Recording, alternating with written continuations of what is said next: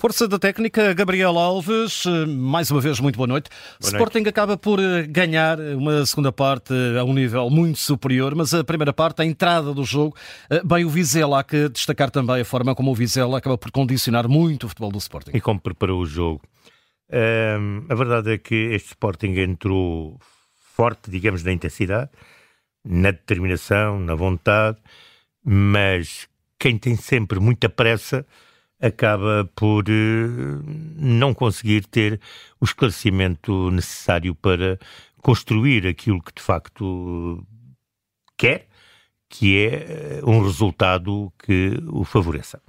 O Sporting criou, de facto, situações na área, mas foi tudo atabalhoado. Eh, portanto, falta de critério, porque era tudo com muita pressa e tudo a ir à mesma bola.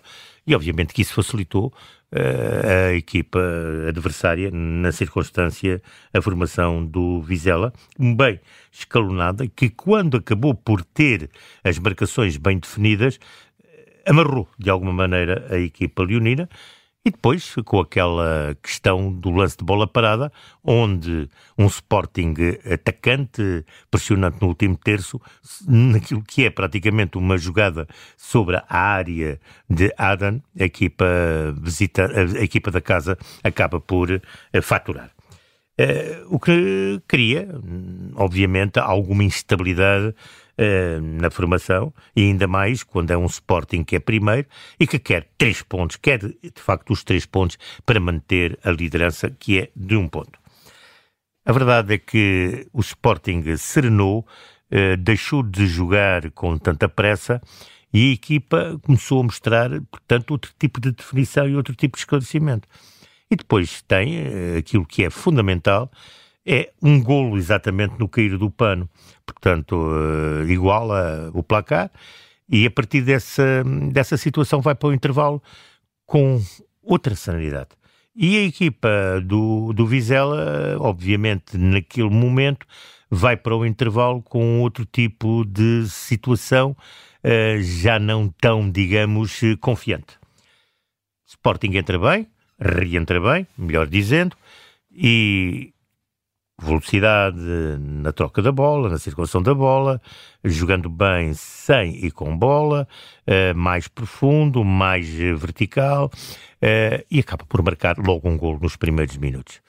Portanto, deu a volta ao resultado, deu a cambalhota no resultado, e a partir daí uh, as coisas tornaram-se, pelo menos interiormente para o Sporting, muito mais tranquilas e muito mais serenas. Acaba por fazer o 3-1, tem a questão do 3-2 que é incomodativo, porque aí dá asa ao adversário eh, de poder respirar outra vez e vou discutir o jogo e o resultado. E o próprio treinador fez logo ali uma alteração. E aí é o Sporting que chega ao 4-2 e, portanto, acaba por matar aí e pôr fim naquilo que era a história do resultado. Depois foi gerir e, e chegar a mais um quinto gol. É uma equipa que marca golos, tem profundidade, tem um grande jogador na ponta do ataque que é, e nós sabemos, é concebido, uma vez mais deu nota disso, não só pelo que joga, porque marca, porque assiste, eh, mas acima de tudo por aquilo, pelo estrago que faz nas defesas contrárias, abrindo caminho e espaços para outros eh, elementos aparecerem. Tem um Paulinho que jogando sem bola é um jogador hum, muito bom, eu diria, não vou dizer que é excepcional, porque há muitos jogadores a jogar é, é, sem talvez, bola. não sei se concorda, o jogador que mais cresceu com a chegada de Guiocares. Sim, naturalmente, que deixou de ter aquela pressão de que sou eu que tenho que ser o matador, não é?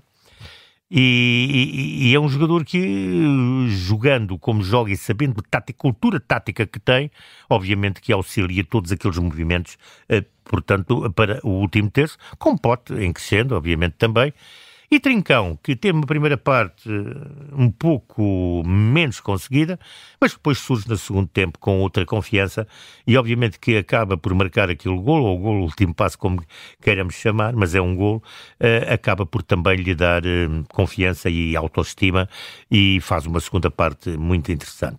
Portanto, temos um Sporting sem algumas das unidades importantes que estão nos campeonatos que estão de seleções que estão a ocorrer, Ásia e África, mas que vê-se que Ruben Amorim, sabendo de antemão, porque os campeonatos já estavam marcados, não foi nada que aparecesse de surpresa, fez aquilo que é a parábola para que o traço estivesse devidamente uh, tratado uh, quando uh, essas ausências acontecessem.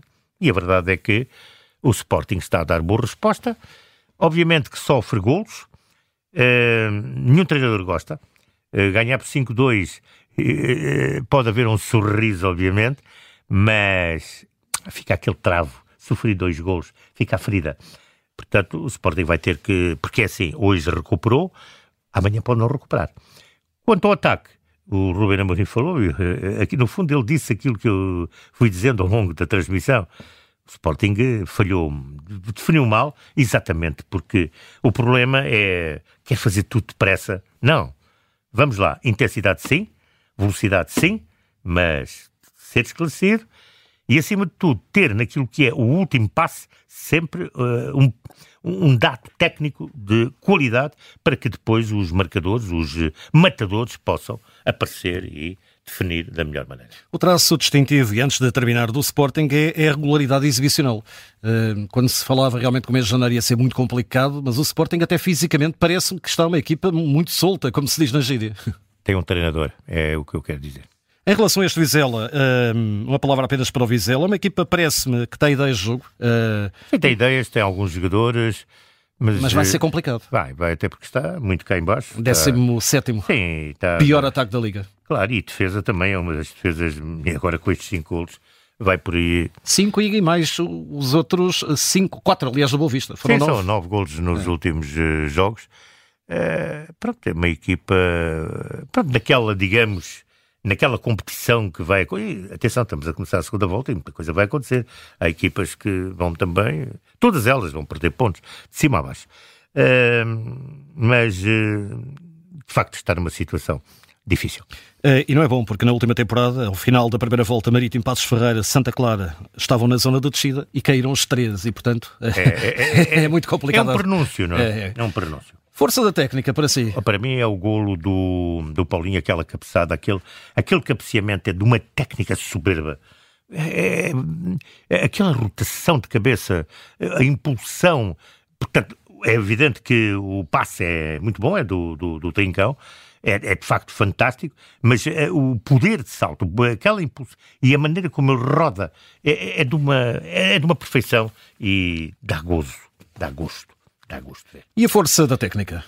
Eu estou a falar de, da força da técnica. Ah, a, te, a, técnica da força agora, perdão. É, é irmos buscar vários momentos ao Jokeres. Vários momentos.